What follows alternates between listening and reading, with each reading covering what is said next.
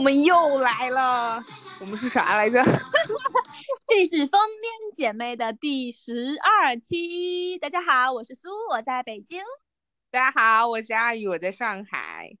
啊，今天是为什么那么欢快的开场呢？因为今天的主题是，是不是应该要哭一下？为啥？我们咱不就是那个 thirty 了吗？thirty years old 了吧？对，所以今天主题就是很简单，这个就是我们的三十岁生日快乐。哦，谢谢谢谢谢谢。对，先说一下为什么录这个主题，因为呃，我们两个今年都是三十岁，然后我在前几个月八月份的时候过完了三十岁的生日，然后那个时候就是太忙了，大家都没有时间去录，然后哎，十一月的时候，我们的阿宇也三十岁了，没错，是的，我比阿宇大。哎，当时那个苏州过生日之前，我每天都提醒我自己说啊，他生日要到了，生日要到了，结果这到了那天我给忘了，哎，我已经习惯了好吗？哎，但是说实话，我确实也不是那种会掐着日子记别人生日的人的的人。我很多朋友的生日，我不一定完全记得住。但是呢，哎，我觉得就是关系越好才会这样吧，是不是？好，谢谢谢谢谢谢。就主要是我是会记别人生日，但是这几年我不太记得住我的生日，可能就是年纪越大，你越不太在意这个仪式感。但是三十岁的生日不应该记一下吗？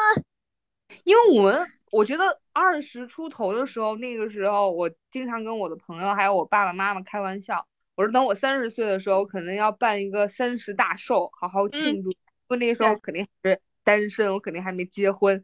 没想到我现在真的三十岁了，然后还单身，没有结婚。这个三十大寿这个事情，就是完全没有在计划之内。因为还有一个原因。是因为你在你二十出头的时候也没有想到会有三年的疫情，让你就是你就算想办大事，你有办没有办法邀请天南海角的朋友来啊，对吧？这是一个很现实的问题。那天我跟我同事吃饭来着，然后他们就突然问我说：“哎，阿宇，你是不是下个月要过生日？”然后我当时还愣了一下，我还心算了一下，我下个月是几岁生日？然后我哦我说对啊，哦我下个月马上三十了。然后他们说。哎，三十岁是不办的，二十九岁才办，就是各种，这就上海这边会有这种说法。我当时就愣了一下，那我他们就问说，那你二十九岁办了没？我就非常仔细的思考了一下，回忆了一下，对我二十九岁的那一天我在干嘛？我二十九岁的时候，那不是去年吗？你知道瑞丽的疫情很严重，对对，嗯，我就从瑞丽逃回了芒市的家。然后当时我跟我的合作伙伴们就是一起创业，在瑞丽已经三年多了，然后就被迫关掉了我们的这个学校，然后结束了创业。所以二十八号的最后一天，我记得特别清楚，因为我当时拍了一个 vlog，嗯，呃，英文 vlog，就跟平就跟往常一样，我出门跑了十二公里，然后给我非常喜欢的那个摄影师徐闯画了几张画。然后给拍了个视频，艾特他，当时还回我了，就我特别高兴。然后还看到了二十九岁生日那天，我发了一个视频号，但是没什么内容，就是我一个人走在呃回家的路上，就给自己唱了一首生日歌，嗯，举了个。我怎么一点印象都没有呢？对这个视频一点印象都没有，因因为就是很低调的一个视频，就没有。个人知道那天我过生日，我就许了愿，说我想要变有钱，然后还看了一下朋友圈，就当时就是给自己订了一个很小的一个蛋糕，然后我妈妈，我记得当时我们俩在院子里面，我爸的好像那天没在家，我跟我妈吹了那个蜡烛，然后我发了一张自拍，我当时写了一句话，我说二十九岁比十九岁好，因为人生两头皆可望，就很简单，就。过了，因为当时你知道，我所有的那段时间的处境其实都不是一个嗯很很好的，对，很顺利的那种状况，也当时也根本就没有想过我会在上海会搬来。上生活，所以对于三十岁我一点都不期待，因为我也不知道未来的这一年会发生什么，在经历了过去的就很多的波折之后，你其实对生活没有太多的那种热望了，反而会觉得。平静是一件非常宝贵的事情，你会有这种感觉吗？哎，我我我我没有，你没有，我现在就可能真的是，啊，老了是吗？被生活锤的，我就觉得比起快乐这件事情，平静内心的这种平静是很珍贵的。就是你可以很快的消解自己的负面的情绪，然后对于自己处在一个比较不好的那种境遇的时候，你可以很好的安慰到自己，然后 会很乐观的去度过这个事情，跟自己相处啊，我我感觉最近三四年我跟我自己的相处很松弛，我觉得对我来说可能是我给我自己三十岁最好的礼物，毕竟我之前三十岁一直想要给自己买一个，呃。香奈儿的 C 十二的那个手表，然后马上就要到生日了，还是有一些物质上的这种仪式感需要提提提上日程，对吧？不是，当时我会觉得那个手表的理念跟它的故事特别适合我，所以就好几年前我就觉得，那我可能得给自己买一个这种手表。现在我就觉得算了吧，买那个手表那几万块钱，我还是留着事情。哎，所以讲讲到这个仪式感这个问题了，其实你无论是买个礼物送给自己也好呀，或者说邀朋友们吃顿饭也好，或者其他怎样，其实都是想要有那么一个仪式感，宣称说，哎，好，今天开始我三十岁了，我三开头了，就这个仪式感对于生活，我觉得是很有必要的。就虽然说你说啊，咱们不买表了，那你是不是？可也可以有其他的自己觉得很舒服的方式去过这个生日，或者给自己那么一点点的小 tips，说，哎，我今年三十了，挺好的，以后一切都很好，我觉得还是很有必要的。没有，我现在就是那天我一看我生日那天是周天，我心里面就暗爽，然后我我那个暗爽，你出去玩是吧？要表现出来了，因为我同事看到我脸上的表情，就是他说啊，阿宇知道他的生日是周天的时候还挺高兴的。因为我们有生日假，我们有生日假，如果是在周日的话是可以放假的。我就跟他们说无所谓啊，反正如果是周天的话，那我就可以自己去安排。我就想要很就跟平常平常一样去运动啊，打扫、看书，然后去城里瞎晃，或者是约在上海的好朋友一块儿吃顿饭，或者最后就骑着自行车就回家了。就因为你没有你，没有我的其他的一些朋友在身边，我觉得我自己。能够去庆贺这件事情的方式就是跟平时一样。哎，怎么说的有点点，怎么有点难过呢？没有，因为我会觉得比生日更值得庆贺的事事情和时刻太多了。比如说那天某一天我们重逢的那一天，对吧？哎呀，哎呀，就是当你决定说你要离开这上海这城市，然后。去另外一个城市生活，或者是你要结束现段的现阶段的这种生活，你要开始另外的新的生活。对我来说，它都比生日这件事情更值得庆贺。许下你心愿，未来的日子每个梦想都实现。唱首祝福歌。生日本身，像你说的，并可能并没有那么大的意义啊，但是确实是一个阶段，就是可能宣告说你。嗯，大部分的人吧，可能在人生当中，呃，怎么说三分之一，或者说怎么样的一个时间阶段，你会有一些各方面的一些变化。我觉得这个可能才是三十岁的意义，就告知你啊，说你可能，比如说啊，我举举个简单的例子，就是你的身体、你的健康，有可能在这个年龄段是会有一个和你十多二十岁是完全不一样的一个改变，你是自己能感知的。我觉得这是也是一个很很重要的，包括很多，比如说你的，呃。恋爱婚姻状况也会在这个时间点可能被被加速哦，就对于大部分来说是这样。包括你说身体上的那个，我我自己是很有感知，所以我才这么说。我就也没有觉得三十岁会怎么着，但是我的身体会一直提醒我，你知道吗？就刚才你说，你觉得你现在会越来越平静，或怎么着？我我为什么说 say no 哈？是因为我其实还是想去折腾，想热闹，但是我的身体不允许，你知道吗？就是我也想说三十岁的时候开个大 party，我通宵，然后我去嗨，我去蹦迪什么的。但是 我就会就身体啊、心脏啊，就各种都会受不了。我这是很明显的感知。现在我一熬夜吧，就是那个头发呀，然后那心脏呀，然后那个各方面，我就哪哪都疼，都不舒服，然后要恢复很久。太懂了，这真的就是你三十岁跟二十岁的这个身体，很明显对身体上的这个信号。我我有一天周五的时候跟两个同事去杭州出差，就出差了一天，晚上回的上海，十点多。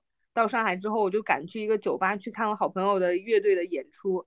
然后看完那个演出之后，十二点我又我又跟另外一个朋友转场到了另外一个酒吧，然后又从那酒吧又约了当时那伙人又去到了一个 club 里面去蹦迪，我身上还背着我的电脑，蹦到凌晨三点半，我回到家的时候四点，我走在小区的时候，我就拿出手机拍了一个视频，因为这个这种日子离我来说太远了，对，凌晨四点还在蹦迪回家，还在外面溜达。关键是你，你后面会要休息一周才能恢复。反正我身体是这样的，我特别印象特别深，就是我当年毕业的时候也没有十八了，二十多了哈。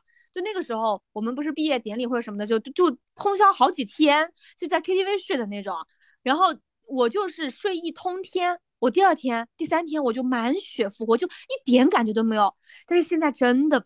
不行，就是说我明天第二天睡一天，我也依旧不行，恢复不了，我得慢慢慢慢的，就差不多一周左右，那个各种状态才会比较好。对的，我觉得我的身体就是可能也好久没有经历那么高强度的玩耍了。那天我四点半睡下之后，我早上九点钟醒过来，就开始四处集结我的朋友们去攀岩，然后人家攀岩完了之后，第二天。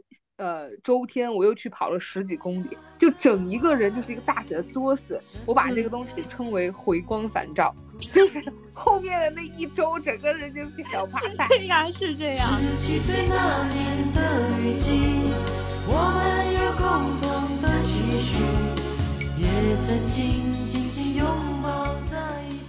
除了身体吧，我觉得可能三十岁这个阶段吧，还有一些这种。心理上的这种暗示，你可能自己不会随时提醒自己说啊，我三十了，巴拉巴拉怎么样？但是当你看到一些外界的讯息的时候，你会把自己和这个群体挂钩，你懂我意思吧？就是比如说新闻啊，或者热搜啊，会会写，比如说三十五加怎么怎么怎么，以前你没有任何感觉，觉得好遥远，现在你会心里会咯噔一下，我我不就这群人了吗？对对对，就那种感觉。然后还有就是现在，就对我来说，这种阶段。还有一个比较现实的改变，就是你在职场上的这种年龄的歧视，真的，我相信很多三十多岁的女性啊，如果是单身女性，她可能不觉得自己哪差了，但是你在职场当中，你现实就会遇到别人觉得你差，就是就差在这个年龄上，就是非常不友好。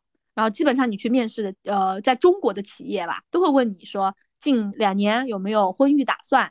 啊，就很现实，但是可能在中国是这样，在国外这方面就会好很多，就是整个环境都会不断的提示你说你在这个群体了，然后就会让你这种焦虑感燃烧。就是我现在觉得很多的焦虑不是来源于自己，是来源于外界的，对，就旁边东西一直在给你施加这种压力，所以我确实有在考虑你之前有说的要不要 ring 出去啊之类的，但是我觉得这东西潜意识里面他在帮我思考一个东西。那我现在还不知道结果是怎样，我就先让他去思考着，我还是该怎么生活怎么生活，然后尽专注于自己的事情，不要太多去听到外面的这个，就外面的声音其实也不是说不听吧，我觉得还是尽量倾听自己内心的声音，往内看，看的是自己想要什么，需要什么，然后喜欢什么。往外看的话，就是你的眼界不能够只是局限于这些，哎，这种比较共同的声音，而是应该是去看到一些，呃，可以给你一些往前走的这种动力或者一些正能量吧。嗯，就满满的鸡汤啊，先喝一碗。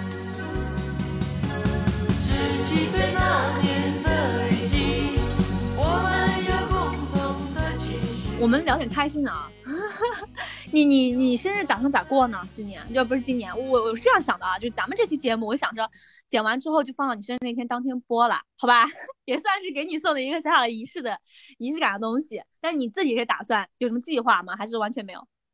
完全没有计划。现在上海就是过街老鼠，你出去哪里可能都要被隔离。我本来想着，要不然就是请两天假出去旅行一下，要不然就请假回家，因为是周天嘛，我就可以请两天调休。但是现在这疫情有点不容乐观，但是我想要给自己拍一个片子，我脑袋一些脚本，就你记不记得我之前就是一年半前我拍的有一个我的遗嘱，嗯嗯嗯嗯，对，那当时不是还哭了嘛，嗯，就很傻呀，现在看了就觉得一个傻在那儿哭，哎，这种傻的事情太多了，你先说，你先说，然后呢？我就想给自己拍一个这种类似于上次我的遗嘱一人分饰两角，对，主持人一个，然后回答者一个，就是聊聊对三十岁这个年龄阶段的一些呃想法之类的。嗯，挺好的呀，这也很好。我觉得这是就给自己找事儿嘛。我三十岁那天啊，不是那天啊，就是三十岁提前，因为我也是呃那天没有假期嘛，所以我是往前过的。就我提前去给自己买了一套小婚纱，然后呢约了我的好朋友。对，然后嗯，就是我朋友，就是我同，就是我大学同学，他也很会很会拍照啊，所以我就叫了他一块儿，然后就帮我拍了一组婚纱照，就去了一个，其实那个地方很漂亮，但是因为那天天气不好，那个特色的风车没有拍出来，就拍了草坪。然后我当时心想，为什么要开一个小时来这里？这个草坪哪里没有啊？随便一个公园都有好吗？啊，但是 anyway 啊，反正就是给自己折腾了这么一下。然后请了我就是特别好的几个在北京特别好的朋友吃饭，然后这些朋友都在我们那个群里。对我记得我读大学的时候，我就是想要我三十岁有这么一个纪念，因为，哎，我不知道你你有没有印象，我之前的微信名称，我之前的微信名称你还记得吗？你肯定不记得了吧？叫做我有一个新娘梦啊，对的，我操，到那个时候，哎，你知道那个你也了解我那个时候感情状态是比较稳定的。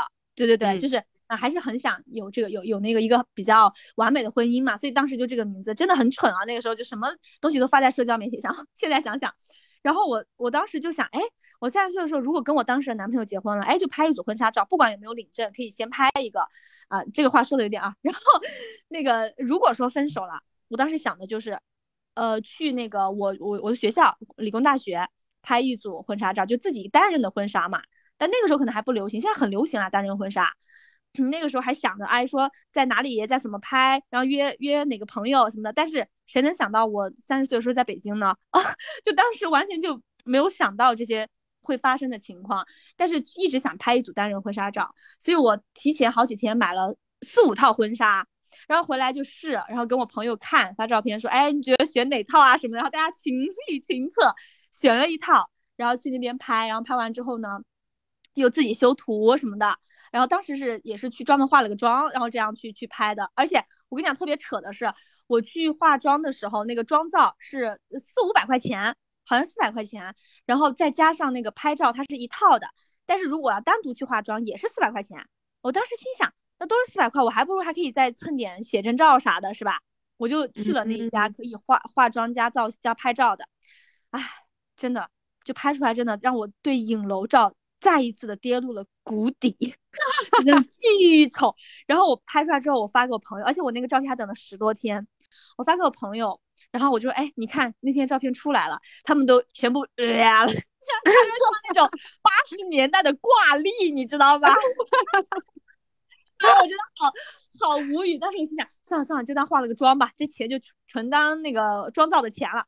然后还好，真的是自己就非常坚定，说一定要自己拍自己。拿衣服什么的，然后当时去拍的时候，就是整个过程，我觉得我都很 enjoy 在里面，真的很开心。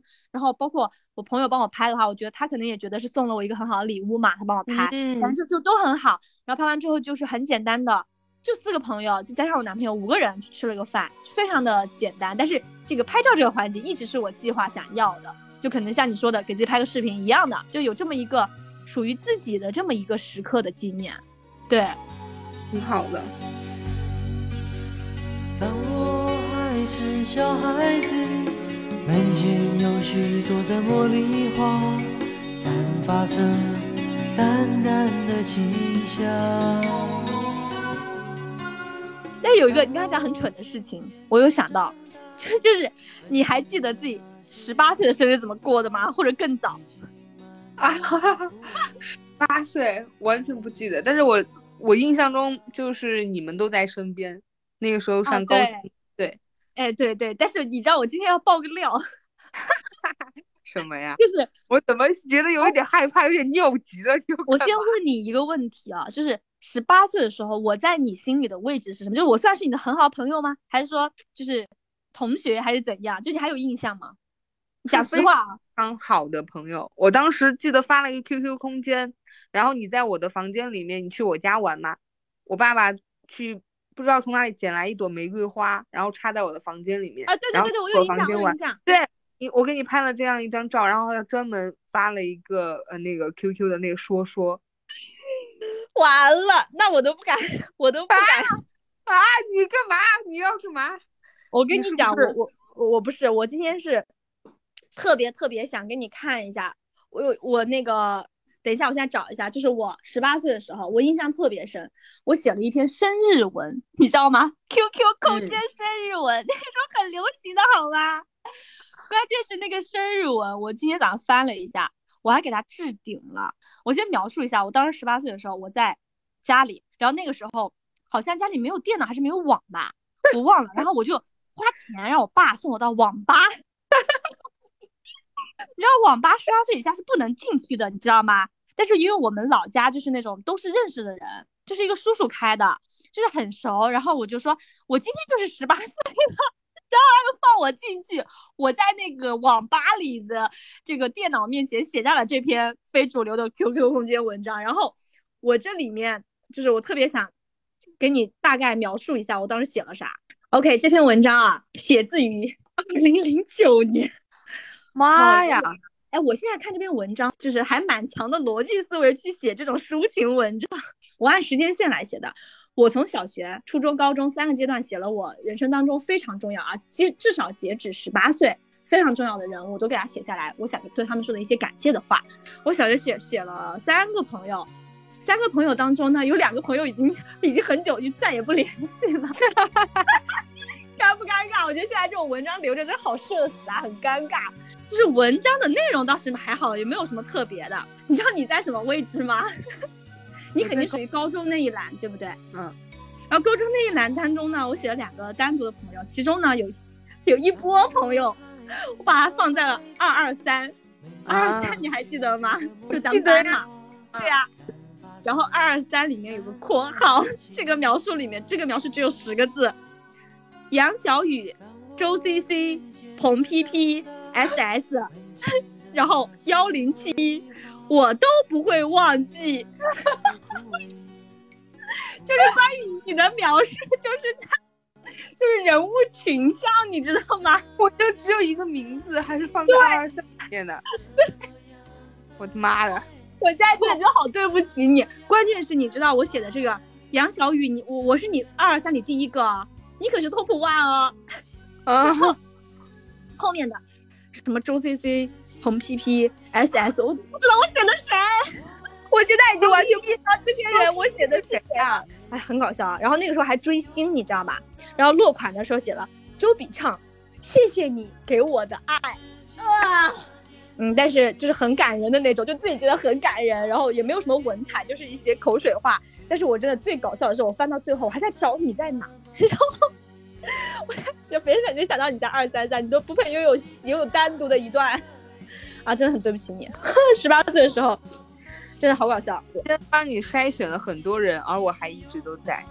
哎，对，其实这也是我要表达的重点。哎，三十岁我就把你圆个场，我他妈都只能配拥有了一个姓名。我觉得这个文章很有意思啊，就是我零九年写到现在也有多少年？十多年，对吧？十多年，然后像你说的，会让我有一种时光错乱的感觉，因为我每一个朋友都写了我认识他的年份。所以我就觉得说哇，记录这些很有意思，很有意思，很有意义，啊，会让我现在反过来想，刚才看文章我才发现哇，原来我这个朋友从零一年就开始认识，二十多年的朋友到现在都还是朋友，很难得。然后像你说的，筛选完一圈之后，我觉得至少我百分之五十的朋友都是还有在关系很好在联系的，哎，真的很难得，从十八岁到三十岁。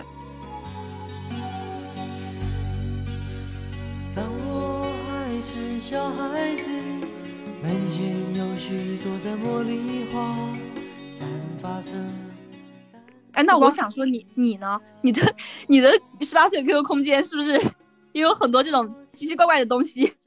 好，我我给大家回忆一下我十八岁的时候写了什么，因为我那个时候就是 QQ 空间小作家，然后我 QQ 空间的名字叫哈利波波 vs 呃福尔摩摩。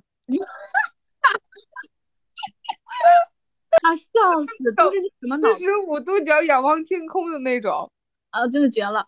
好，赶紧看一下，跟我们分享一下，跟我们分享一下。接下来这段是补录的，因为阿宇的 QQ 空间太久不登录，忘记密码了，哈哈哈。接下来我要给大家分享的，苏州听到一定会非常的羞愧，因为我在他那儿，我十八岁，在他的世界里面，我就是一个群体画像。可是我就不一样了，我十八岁那年，我高一分班，因为我是班长嘛，当时我竟然还给班里面的四十三个同学每个人写了一句话，不对，是一段话。我我当时给苏州写的是，哎，大家听好了哈啊，我写的是苏大姐，有时候会有种想保护你的感觉，但我永远不是她，她是女字旁的那个她，我也不知道是谁，只希望你不开心的时候打个电话给我，我一直在。就是在这儿给大家解释一下，我跟苏州其实是初中的时候我们俩就认识，怎么认识呢？因为我们是在。呃，一个年级一个走廊，我们班在最左边，他们班在最右边。然后苏州一直是长得特别漂亮嘛，大家说起苏州的时候，觉得她是个大美女。可是在我眼里，苏州是一个非常非常聒噪的女人。我对她的印象就是有一个非常瘦、非常瘦，而且嗓门特别大的女孩，特别喜欢在我们班的楼下面大声的叫她的同伴，以及在那儿大笑。所以我对她那张脸记得非常的清楚。没想到我们高一的时候就成为了同班同学，但是当时文理分科的时候，然后我们两个就不在一个班了，所以我当时给他写的就是啊，我一直都在，啊啊，我永远都我的怀抱永远都为你敞开。你看看他，我说你苏州你到底羞不羞愧啊？看来真的每个人的十八岁都差不多，都是如此的，对吧？非主流，在那个时候的，就现在看非主流，那个时候真的是主流，就大家都在做这样的事情。而且那时候我们基本没有，那时候还没有微信嘛，基本基本上咱们可以发的这些平台就是 QQ。然后再大一点，十八岁之后，大学的时候是人人，对吧？对的，很有意思。我觉得我的十七八岁的时候，身边就除了我这些好朋友之外，就是我喜欢的那个男孩。感觉我就是围绕着那个男孩生活的。我那天突然就想起，哇，大家都三十岁了，然后那个人离我的生活已经过去了十几年，然后他也是三十岁，他都已经是孩子的爸爸了，就是觉得这个时空穿梭的有一些太过于快，就是大家的生活就是不光是他，有很多人当时会觉得在生命中是非常重要的人，对，就是。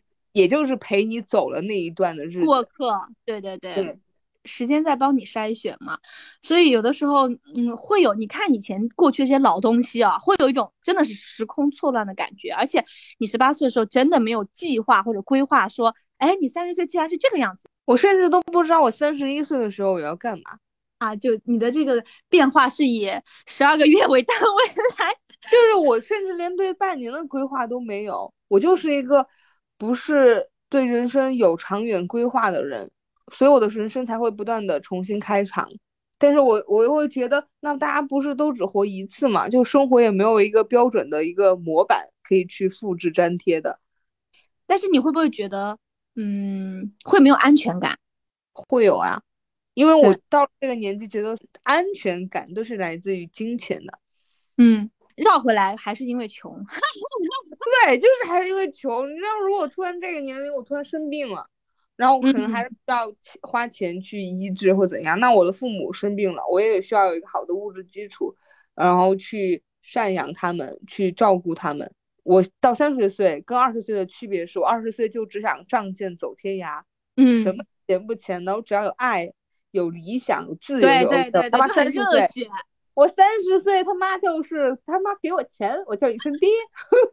哎，真的，这个很精准。就那个时候，二十多岁的时候，真的就是我觉得最牛的，就是有理想的、为梦想奋斗的这个过程。你就觉得这是才是最牛逼的人。那有钱人，我都觉得这算啥？没啥，对吧？然后到三十岁之后，才被现实真的折磨的，发现还是有钱的是大爷。你一定得把我刚才三十岁叫你呃什么？给给我钱就叫爹那段给剪了，所以我也不一定会叫爹。很多人都来给你，要给你发，对，我只是想要告诉大家，就是到了这个年纪，你会觉得身上有钱你才有底，就不一定要有房有车，但是你得对自己现在的这个生活是有物质保障的。就是你得有一定的这种看风险的能力。就当风险真的来的时候，我能对我才会有很大的安全。对，并不是说我要去买什么漂亮的衣服啊、包呀什么之类的，就只是有一个生活的底气而已。那个底气就是物质，就是最基本的钱。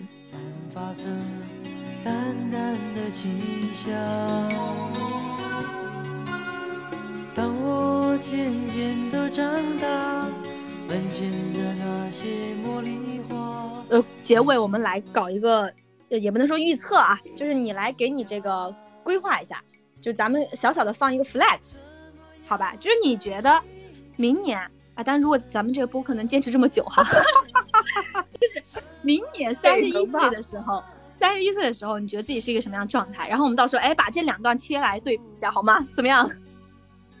我之前跟朋友讨论这个问题的时候，就被吐槽说我是一个没有太多理想抱负的人，感觉我的愿望只希望自己身体健康、世界和平。那我我现在多多再加一个吧，我希望三十一岁的时候，我在某个喜欢的这个运动上有所精进，然后现在身边好的朋友仍然在我身边，哦，然后还是健康的。